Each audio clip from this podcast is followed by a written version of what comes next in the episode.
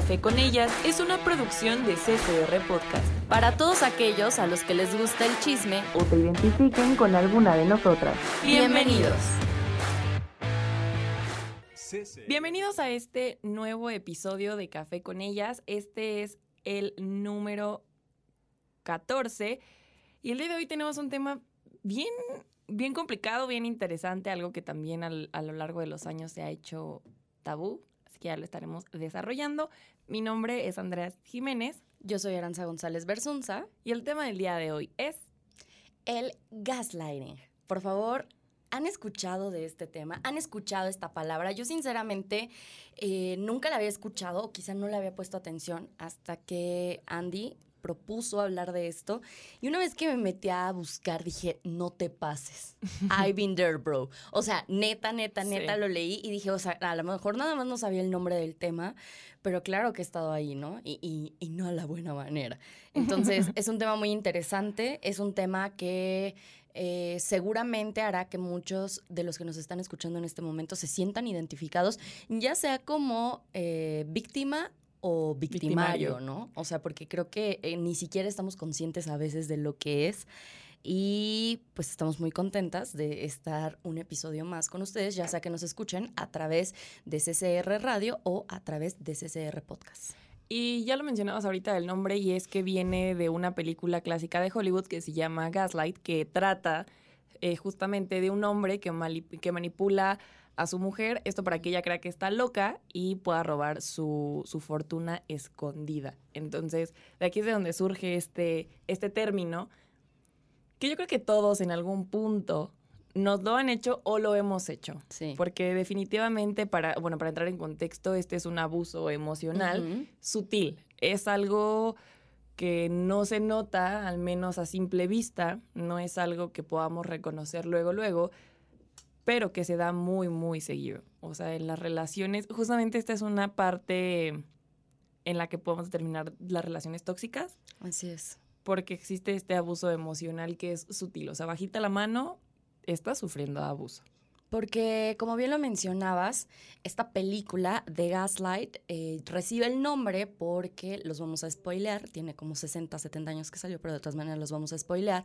Porque efectivamente la pareja de la protagonista comienza a manipular estas lámparas eh, de gas que eran muy comunes hace muchísimos años y hacerle creer realmente que la perspectiva que tenía de la realidad era diferente cuando él era el que estaba manipulándolo. Entonces avanza la historia y termina ella pues dándose cuenta efectivamente de esta manipulación, ¿no? Y él pues lo hace por robar el dinero y por ahí de los setentas es que el término se comienza a utilizar ya como la manipulación que realizan las personas, no solo las parejas, que esto igual es interesante porque puede sufrir de, de este gaslight por parte de tus amigos, por parte de tu familia, por parte de tu trabajo, etcétera, etcétera, etcétera.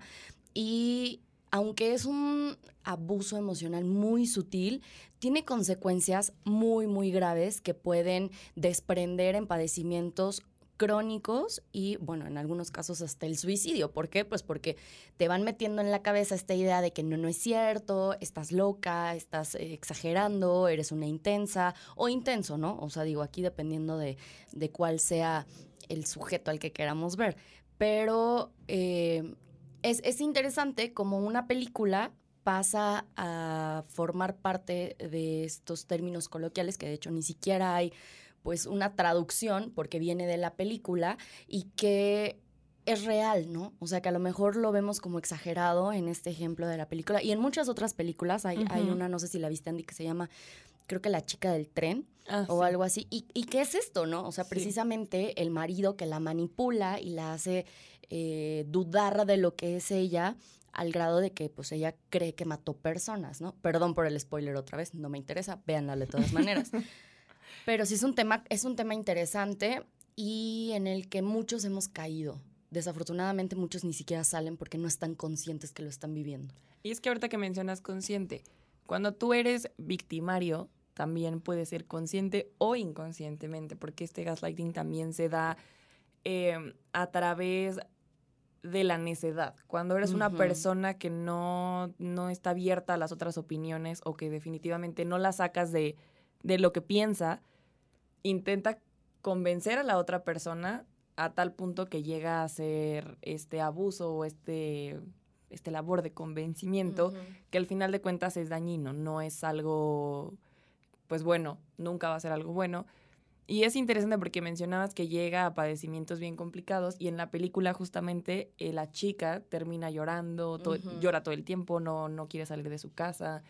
Ella de verdad cree que está loca, entonces son muchas cosas y eso se vive mucho. O sea, yo creo que una de estas podemos eh, centralizar en el núcleo, en el núcleo familiar que la misma familia te lo puede hacer, ¿no? Sí. Y te lo hace, porque es algo muy común, realmente es algo muy común que ya lo dijimos, no te das cuenta en el momento o no lo sabes identificar y piensas que es otra cosa o como, es que me lo dice por mi bien, es que me lo dice porque quiere lo mejor de mí, porque yo estoy haciendo las cosas mal. Cuando realmente no, realmente es este, pues este abuso emocional que se tiene y que aunque seas una persona relativamente fuerte o que consideres que tienes como muy arraigada tu forma de pensar, una persona que lleva haciendo esto toda su vida o que es así con la mayoría de las personas con las que convive, pues te lo puede hacer a ti también. Claro, es que ya decías bien, es esta parte en la que te hacen dudar de lo que eres, ¿no? Entonces te empiezan a manipular desde el, no es cierto, no, no sucedió así. O sea, tan fácil, ¿no? Tienes una pelea con tu pareja y entonces, eh, pues es un, es un manipulador. Hablemos como persona, más allá de que como hombre o como mujer, es un manipulador. Y entonces lo que hace es decirte, no es cierto, yo no dije eso. No, sí, claro que sí, es que tú me dijiste que tal cosa. No es cierto, yo no lo dije. O es que me hiciste sentir así. No es cierto, yo no te hice sentir así. Eres exagerada, eres dramática y tú estás eh, imaginándote cosas. que yo te hice sentir así, pero no es cierto. Entonces, son acciones tan pequeñas que por un eh, patrón que obviamente es reiterativo, comienzan realmente a afectar nuestra percepción de las cosas.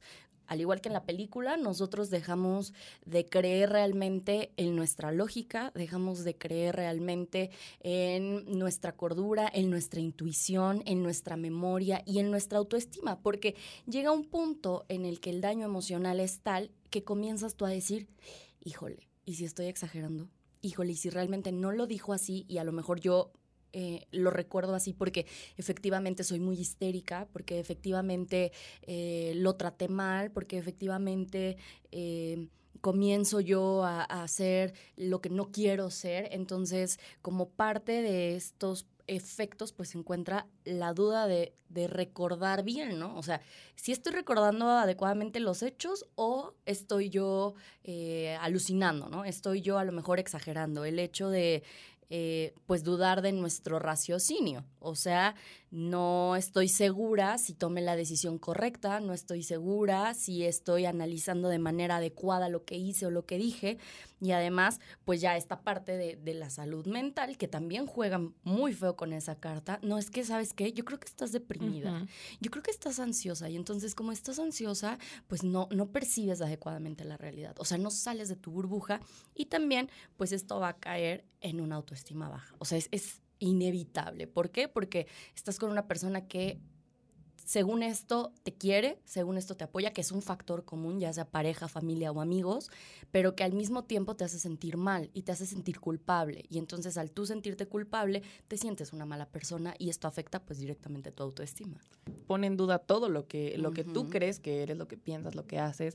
Y es algo bien complicado. Hay distintas maneras de darse cuenta de este gaslighting. En primera es eh, cuando tú ya te empiezas a... Bueno, cuando esa persona te cuestiona tus ideas o acciones constantemente, ¿no? El por qué. ¿Y por qué quieres hacer esto? ¿Y por qué piensas esto?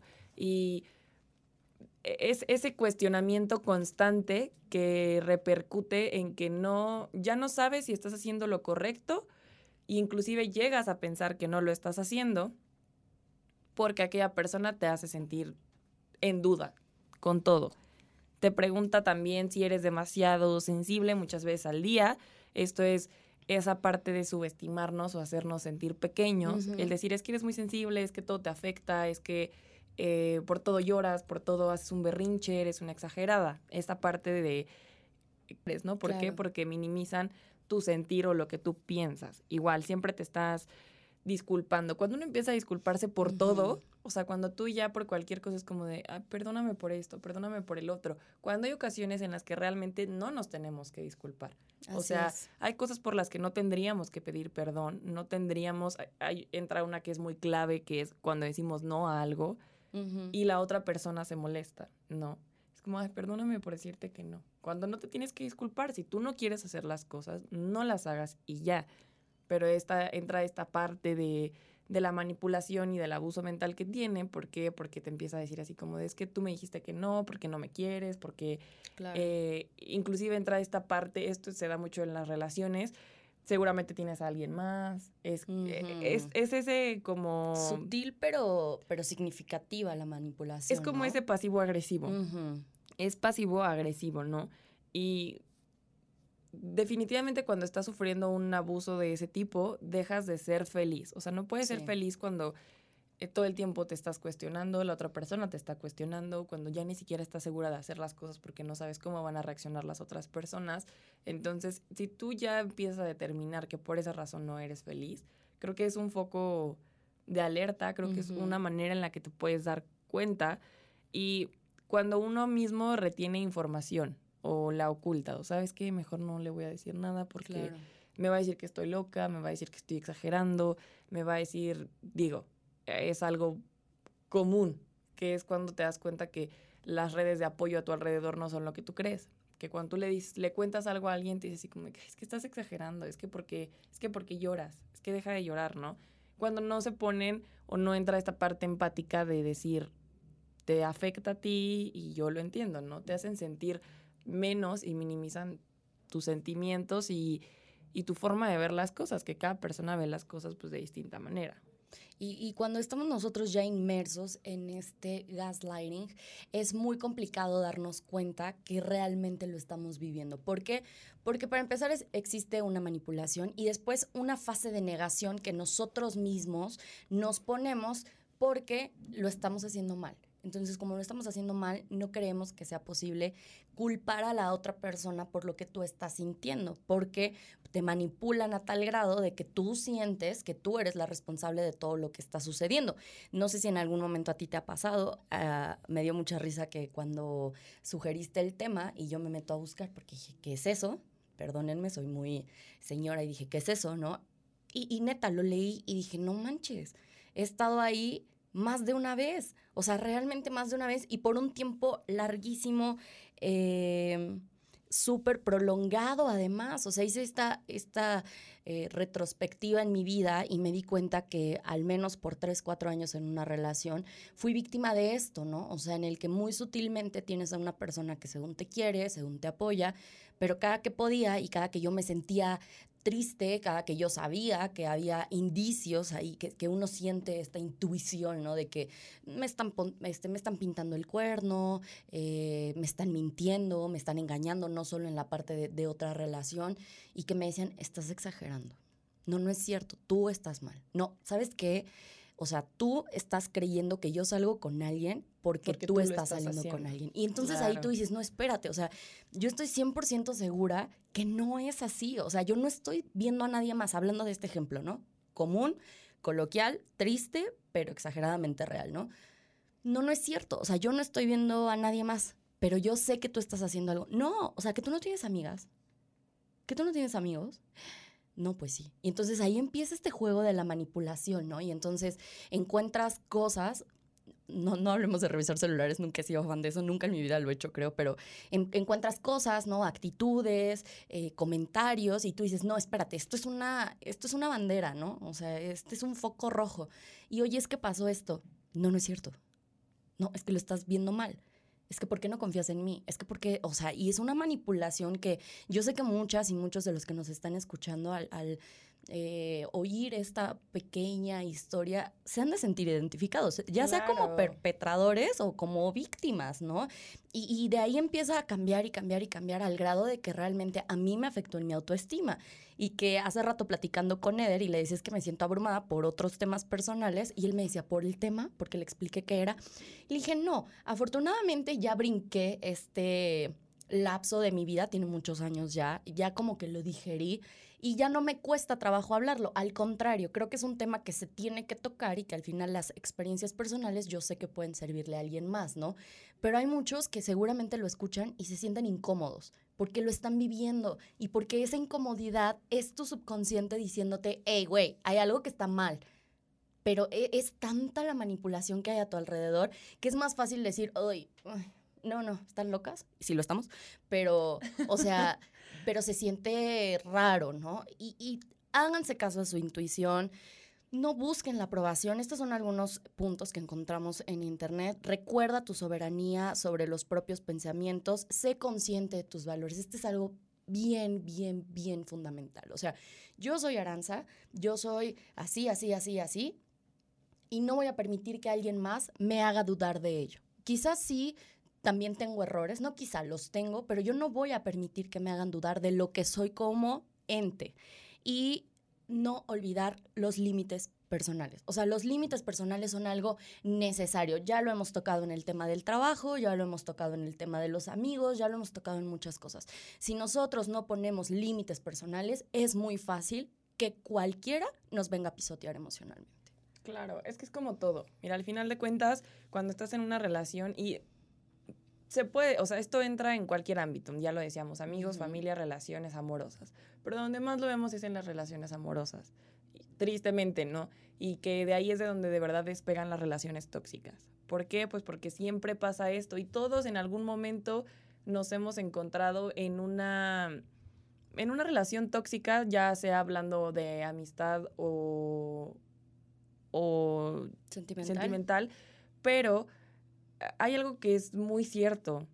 Todas las relaciones y todas las cosas que tenemos van a repercutir en cómo vamos a hacer en nuestras futuras relaciones. Así es. Y hay cosas y hay inseguridades que siempre nos van a dejar las relaciones que tenemos, en amigas, en, en noviazgos, en todo. ¿Por qué? Porque al final de cuentas, si tú vas saliendo de una relación en la que sufriste abuso emocional, en la que te pusieron el cuerno, en la que Ujú. fueron malas personas contigo, y tú te quedaste ahí porque en su momento tú creías que era lo correcto, porque esa persona te hacía sentir que tú tenías la culpa, porque eso es algo muy común.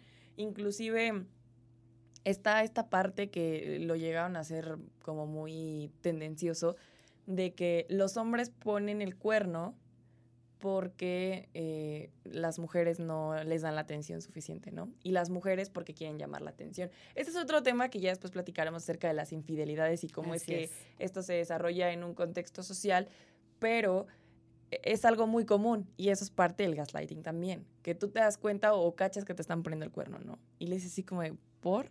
Es que tú no me pones atención, ¿no? Es que es tu culpa, tú es lo que es tu provocaste. culpa. Ajá. claro. A mí me, o sea, me llegó a pasar que era como de, pues es que a ti no te gusta salir a, no sé, en ese momento a los bares a ponerte pues hasta, el- hasta la madre, ¿no? Y era como de, ah, bueno, ¿no? Y la otra niña con la que pones el cuerno, sí. O sea, son- Ujú. son- es esa situación que te hacen sentir culpable y que uno, eh, ahí es donde buscas la aprobación de la gente. Bueno, ¿qué tengo que hacer para que acá la persona no me ponga el cuerno? Pues hacer lo que él quiere que hagamos, ¿no? Y es algo bien real y es algo que se ve muchísimo y es muy triste porque lamentablemente a veces dicen esto de te gana el corazón y no lo quieres ver. O a veces ya lo sabes y te haces tonto, ¿no? O sea, no es algo no es algo muy complicado porque realmente ya lo mencionabas, la intuición. Uno, Sí. uno intuye las cosas, uno lo sabe. Bien dicen, hay una frase muy cierta entre mujeres que ojo de loca no se equivoca. Y es algo muy real, pero a veces decidimos hacernos los locos, exactamente, porque no queremos afrontar las cosas. Y el gaslighting es algo que la gente no quiere asimilar. O sea, no, el decir abuso emocional, abuso mental, abuso, esta parte, a la gente le causa incomodidad. Y es como de no. O sea, si tú le dices a alguien está abusando emocionalmente de ti, la vas a poner incómoda y va, y va a intentar defenderlo. O sea, va a intentar defender el hecho de que no es así.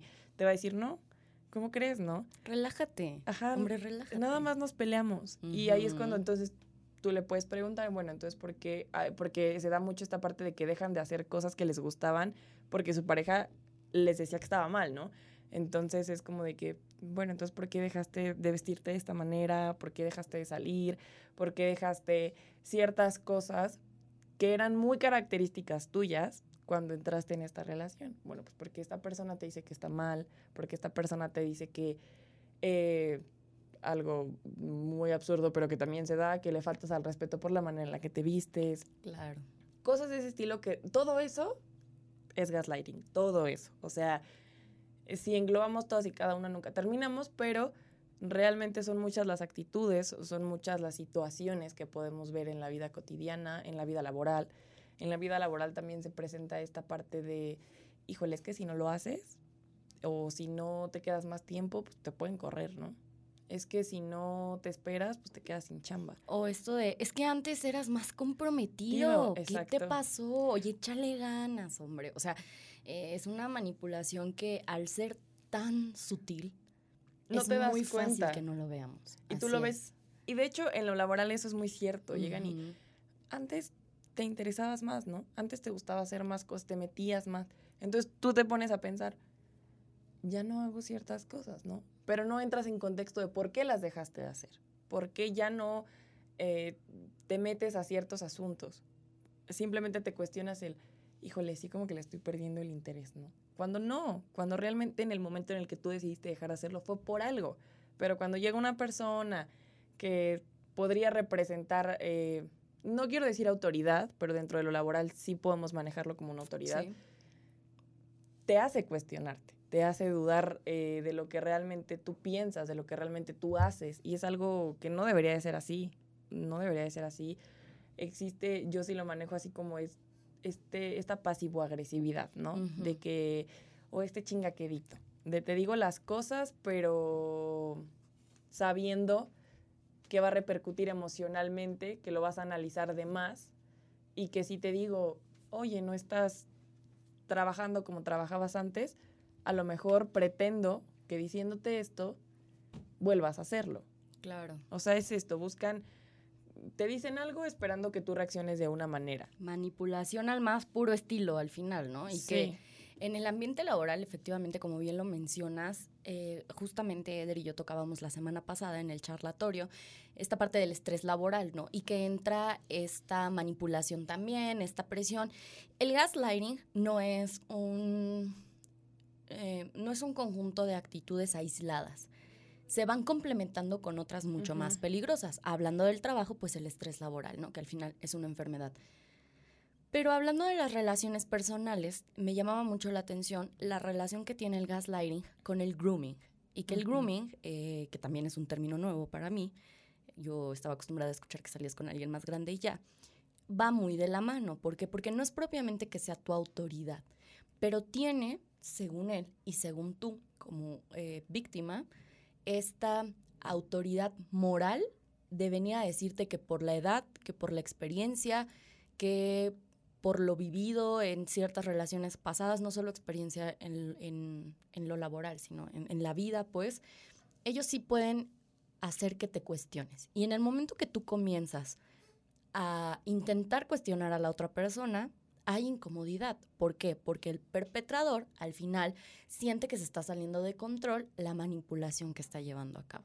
Y esto es común, es muy, muy, muy Sí. común. Y, y de verdad, creo que hay tantos términos nuevos que realmente solo es ponerle nombre a actitudes que se llevan eh, teniendo desde hace muchísimos Muchos. años, muchísimos años. O sea, sí es mucho más fácil que estando con alguien más grande en una relación sentimental, seas víctima de gaslighting y de otras, ¿no? Como mencionábamos esto del grooming.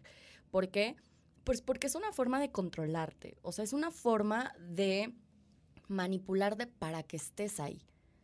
En la película la manipulan para quedarse con su dinero. En, en la cotidianidad te manipulan para que tú sigas ahí. Y para que permitas cien- ciertas actitudes que no están Así bien. es, así es. Y que cuando nosotros, y esto lo platicaba yo con mi psicóloga por otro tema, pero creo que al final va muy de la mano, ¿no? Que era más como un tema de ah, bullying y cosas así. Y, de- y decía mi psicóloga, llega un momento en el que tú resistes, resistes, resistes, resistes, resistes y explotas. Y entonces, cuando alguien explota, es muy común que digamos, ¿qué te pasa? Te saliste de tus casillas porque actuaste así, pero nadie ve que detrás hay presión, presión, presión, presión. Esta presión que va a llegar un momento en que va a ser imposible. Y daba el ejemplo ella de es como cuando hay un niño al que en la escuela siempre lo molestan y siempre le pegan y siempre le pegan y siempre le pegan. Y un día el niño agarra y pues le mete un trancazo a su compañero. Pero como el compañero nada más lo pellizcaba y el niño le metió un trancazo que le hizo sacar sangre, pues entonces el niño es el que está mal, no el compañero. Es algo similar con el gaslighting. Cuando realmente nosotros, porque somos, los seres humanos tenemos esta capacidad innata de saber que algo nos incomoda. A veces no sabemos qué es, a veces no sabemos cómo darnos cuenta, pero existe. O sea, de, de verdad que el ser, per- eh, eh, per- tener esta percepción de lo que somos nosotros y de cómo nos sentimos es un ejercicio complicado pero muy sano. Y es lo mismo con el gaslighting. Llega un momento en que nosotros sabemos que hay algo mal. No sabemos qué es, no estamos seguros si es la forma en que nos tratan, si son algunas actitudes, si es algo a nuestro alrededor. Y es muy, muy, muy, muy común que la persona que está sufriendo de esto que es el gaslighting explote. Y entonces explota, pero ya no causa eh, la misma sensación el que te digan es que estás exagerando. Llega un punto sin retorno en donde dices, no, espérate, no puede ser que esté exagerando. Hay personas que quizá no se permiten porque caes en una comodidad, caes en un confort malo, porque es tan sutil que se te vuelve tu realidad y se te vuelve algo normal, desafortunadamente. Pero cuando uno explota, cuando ya llega a este, este término de, de la presión, y me pasó, llegó un momento que yo no supe cómo, por una tontería, exploté. Pero así, cañón. O sea, fue como de, no, no, ya es, o sea, es, ya no. Y, y cuando yo lo platicaba con mis amigos, me decían, güey, por esa tontería. No, al cabo del tiempo te das cuenta que eso solo fue como se dice coloquialmente la gota que derramó el vaso, ¿no? Pero es que es que yo venía presentando una serie de manipulaciones hasta que llegó un momento que por la cosa más chiquita explotas. Y no es que explotes, simplemente es tu cuerpo, Ya es tu límite. cerebro diciéndote no más.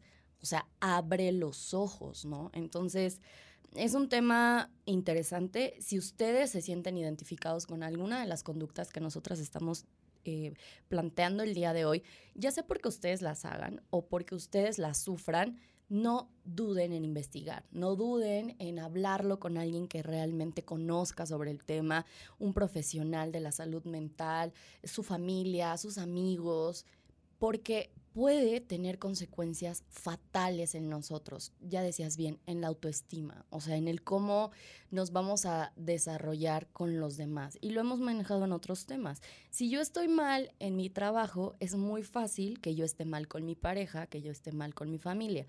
Lo mismo, si yo estoy mal con mi pareja, pues es normal que esté mal en el trabajo, que físicamente no duerma, que, o sea, una serie de reacciones que yo lo pienso más como señales de nuestro cuerpo de que no es sano lo que estamos viviendo. Y que muchas veces las personas, esto, estas terceras personas de nuestro entorno se dan cuenta. Y un ejemplo es la familia, tus papás, por ejemplo, que yo creo que los papás son las personas que más nos conocen.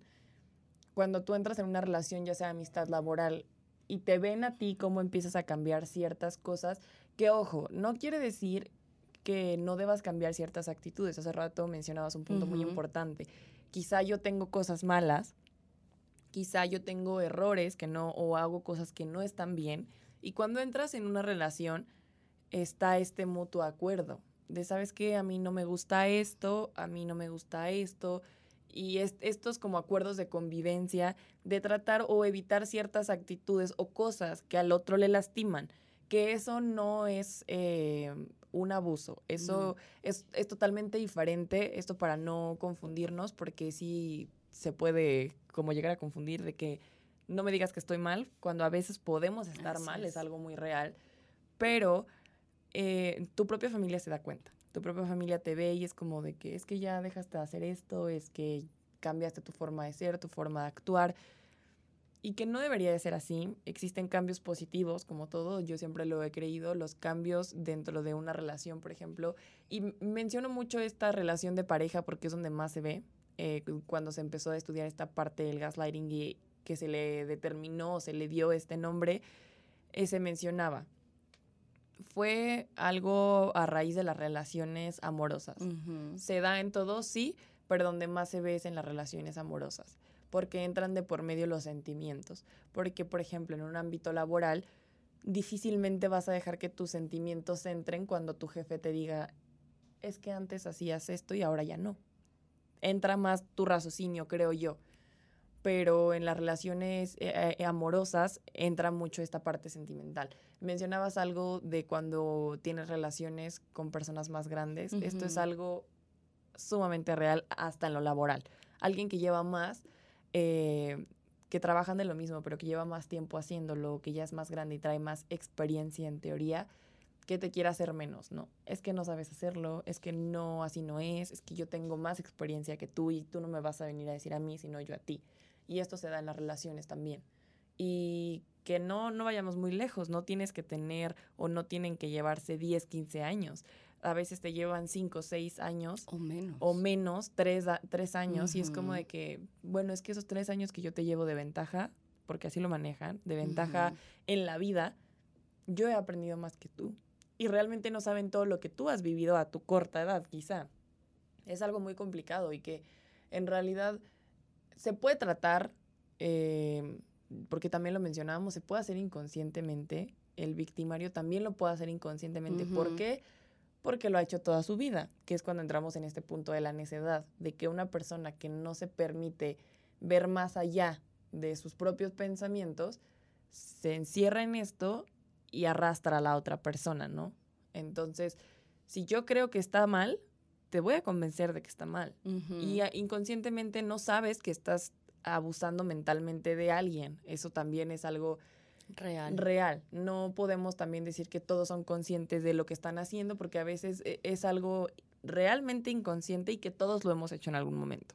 Todos cuando creemos que tenemos la razón en algún punto, hemos tratado de convencer a la otra persona porque para nosotros estamos bien, aunque no lo estemos. Y eso es gaslighting también. Entonces, es un tema muy complicado, es un tema que todos lo hemos vivido, esperando que esto también le sirva de, mm, pues, de apoyo o al menos de impulso a las personas que nos están escuchando, que si están viviendo esto, em, puedan identificar estos factores, estos focos rojos de decir estoy sufriendo gaslighting y también identificar, porque yo creo que hasta te das cuenta cuando, eso sí lo podemos diferenciar, creo, que te das cuenta cuando es consciente e inconsciente, porque creo que cuando es consciente es muy recurrente y inconscientemente pues no es tan seguido, ¿sabes? Es como que de pronto con cosas eh, a las que la persona te das cuenta que es muy aferrada a eso o es muy aferrado a su idea. Entonces, pero cuando es muy recurrente y con todo lo que tú haces, te das cuenta que es consciente, o sea, que esa persona lo está haciendo conscientemente.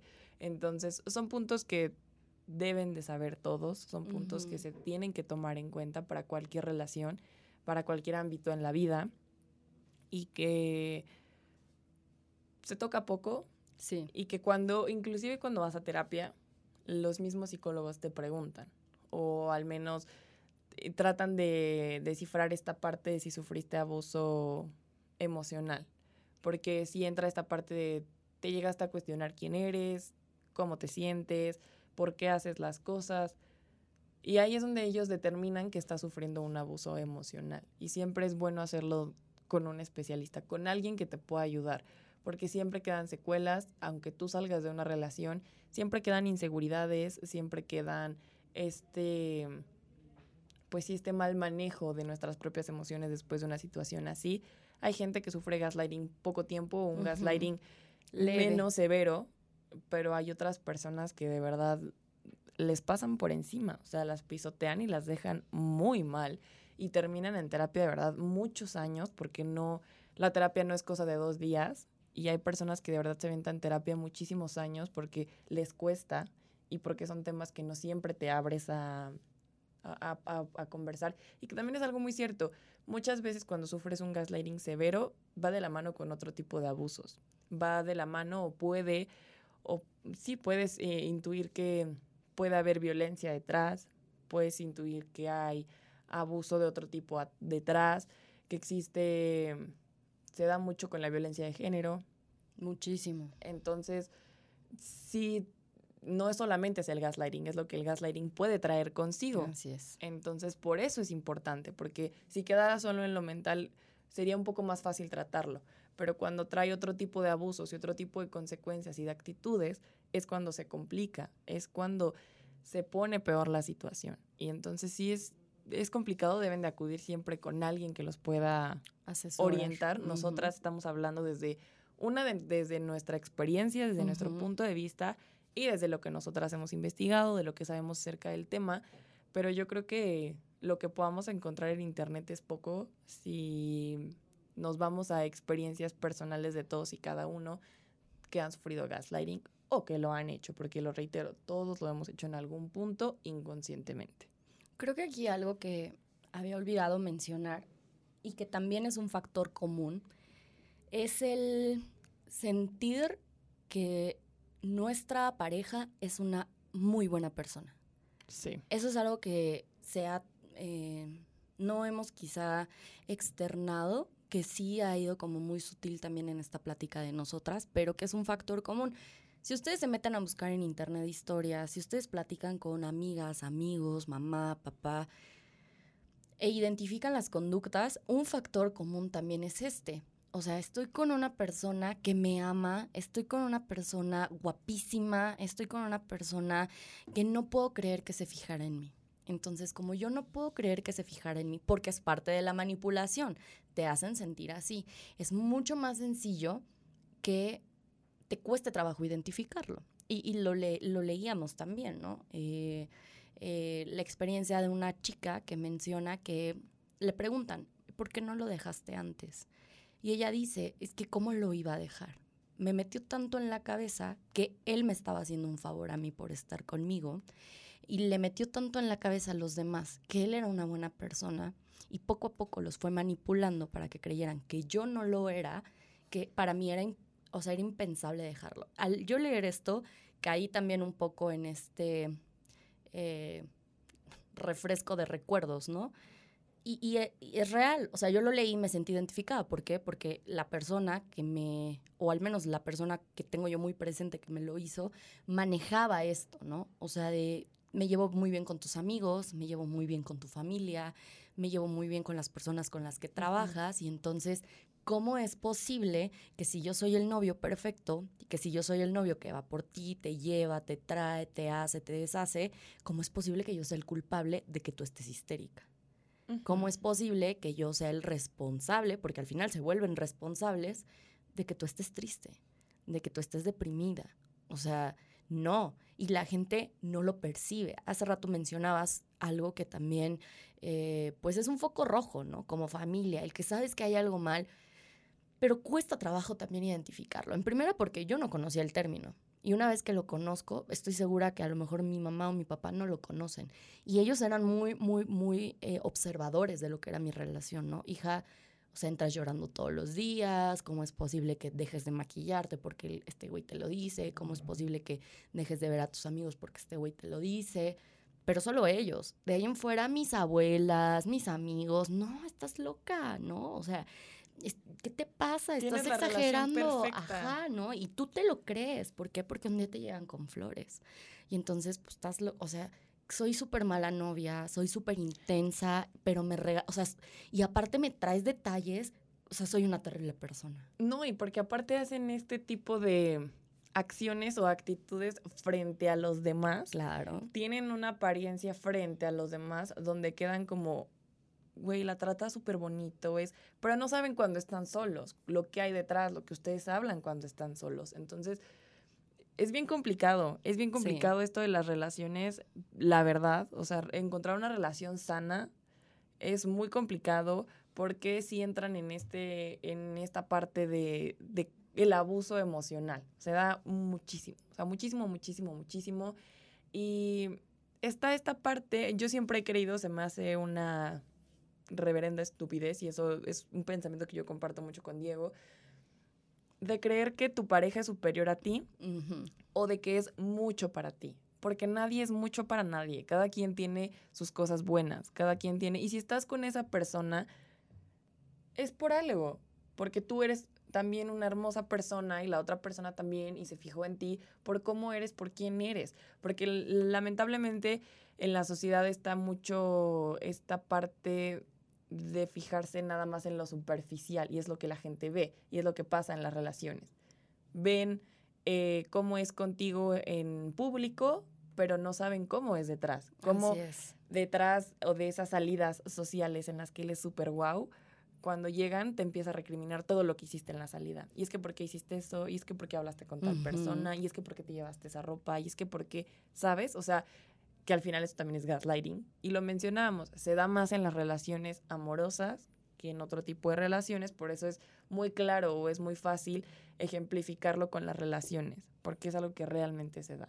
Y que esperemos hoy este episodio de eh, Café con ellas les sea útiles, o sea, les sea útil, perdón, les sea muy útil porque es bueno conocer estos eh, temas, es conocer e identificar estos micromachismos, porque también entran dentro de lo que es el micromachismo, y también como mujeres, si lo estamos haciendo, pues también darnos cuenta, ¿no? Y sobre todo entender que confiar en lo que somos, hacer constantemente una evaluación de cómo nos sentimos, de hacia dónde queremos ir, de dónde venimos, es lo que nos permite estar un poco más conscientes de este tipo de padecimientos, de este tipo de actitudes, ya sea si los realizamos o los recibimos, y además que sepan que no están solos.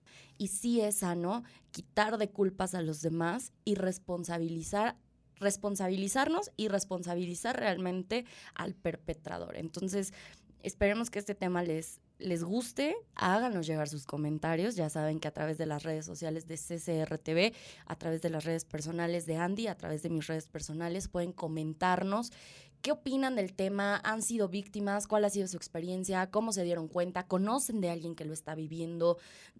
¿Cómo eh, recepcionan el que a lo mejor mi mejor amiga, mi hermana, mi hermano está pasando por esto y no sé qué hacer? Hay mucho, hay mucho en la web. Siempre verifiquen las fuentes que están leyendo. Por favor, no se dejen llevar, no solo en este tema, en la mayoría. Y recuerden que este es un espacio que nosotras eh, tenemos semana tras semana en el que buscamos que ustedes se sientan a gusto escuchándonos y que además pues nos hagan llegar qué otros temas les gustaría que habláramos aquí en esto que es Café con ellas. Muchísimas gracias por escucharnos. Ya saben que tenemos este episodio semanal. Esperamos les sea muy útil este tema. Nosotras ya nos vamos. Bye. Bye.